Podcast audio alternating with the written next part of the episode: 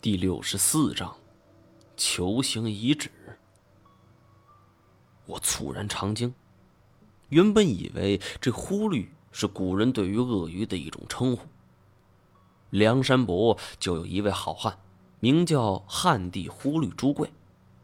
本以为只是一种普通鳄鱼，没想到却是如此凶猛的猛兽。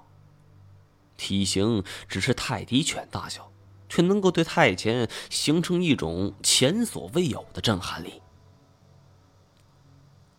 我在脑海之中筛选了一遍所有凶猛的鳄鱼种类，也见过泽鳄水中杀死孟加拉虎的纪录片，但是跟这只诡异的鳄鱼相比，那些鳄鱼都算不上什么。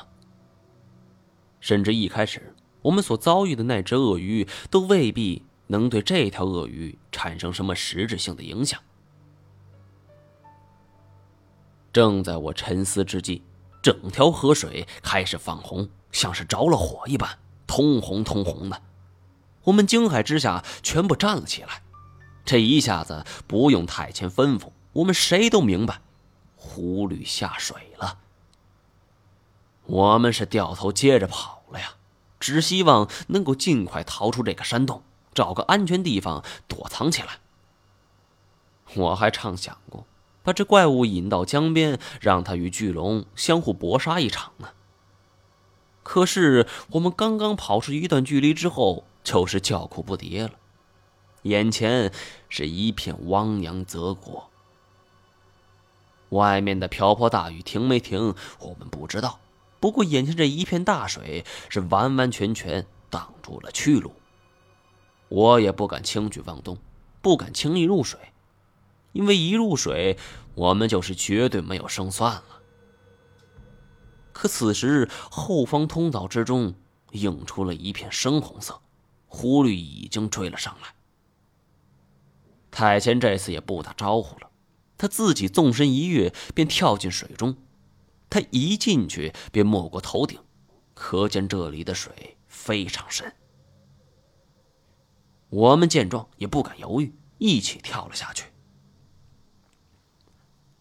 山洞里的环境常年封闭，雨水和江水混杂在一起，在水下看不清楚任何东西。我只能是凭借感觉往前方游去。少时，便被一块大石头又给挡住了去路。因为看不清前方，我根本变不了方向。即便是闭着眼睛，也能感受到周围再次变得通红起来。完了，那怪物下水了！我是万念俱灰，再牛逼的动物在水中也不是鳄鱼的对手，更何况我们如今的处境呢？就在我慌乱之际，忽然感到有一只手是抓住了我的衣领，将我使劲往上拽。出水的一瞬间。我本能的趴在岩石之上，哇哇的呕吐了起来，将胃里的什么泥沙、脏水全都给吐了出来。睁开眼睛一看，我们现在所处的位置是一处颇为华丽的场景。这是一处方形的通道，长宽与现在写字楼走廊无疑，而脚下则是修砌的十分整齐的地砖。两侧则是勾画着飞天图的壁画，十分精美。我一开始以为自己是不是已经死了，在做梦呢？而抬头一看，无人图雅不知是晕厥还是睡着了，靠着墙壁合上双目，而太前则是饶有兴趣的打量着四周。我又咳了两声，爬到无人图雅身边，试了试鼻息。还好，只是睡着了。我问太贤：“这是什么地方？”太贤左右环视，不知道，刚发现的。我回头望去，在通道下方一米处便是水面。透过水面，可以清晰的看到红色的忽律是在游来游去的。幸亏这家伙不会跃出水面，否则我们就小命难保了。刚刚逃过一场大劫，只感觉全身的力气又消失了。我休息了许久，才感觉稍好。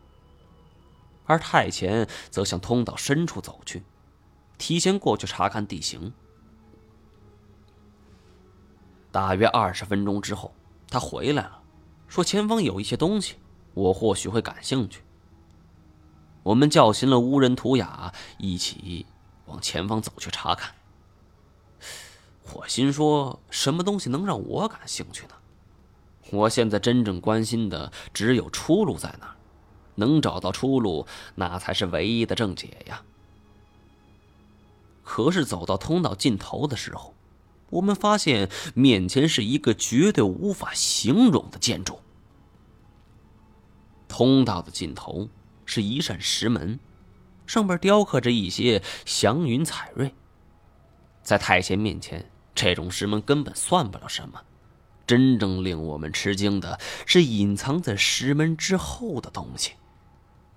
推开石门之后，我们便进入了一个球体。没错，就是一个球体。石门的位置位于球体的正中间一侧。我们头顶是半圆形的穹顶，而脚下则是半圆形的凹陷。整个球体是硕大无比，直径。起码得有一百米呀！